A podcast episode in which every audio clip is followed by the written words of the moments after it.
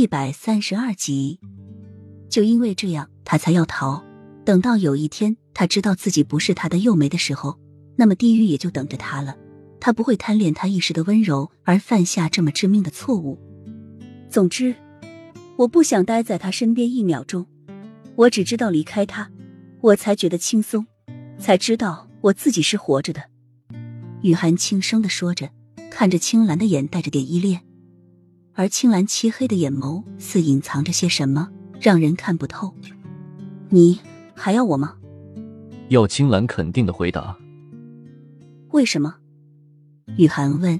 一般人要是知道他真实的身份，估计不敢再说认识他了。因为我喜欢你，我可以给你想要的生活。青兰坚定的看着雨涵，回答的很是干脆，漆黑的双眸紧锁住雨涵的容颜。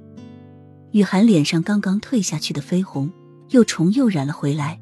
听到青兰这么说，突然有一种安心和感动的感觉涌上心头，将脸埋在青兰的怀里。忽然想起他们两人还纠缠在一起，小声的说：“你从里面出来好不好？”青兰听了，在雨涵的耳边耳语了几句。这次雨涵不仅是脸红了，都红到耳根了，扭捏了一下，最后还是答应了。话落。雨涵就感觉一双湿润的双唇堵上他的唇，慢慢的吮吸，动作轻柔而又充满着柔情。雨涵不知道接吻是这种感觉，麻麻的，很是甜蜜。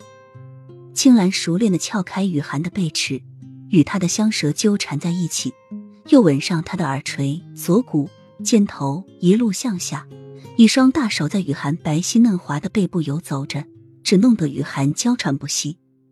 他和他已经合二为一。而他体内又很紧致，要是想从他体内出来，只能用这种方法。寺庙门外，几个身着夜行衣的人一字排开的驻守在寺庙四周，个个俨然有序，训练有素。这要是有谁敢进去才怪呢！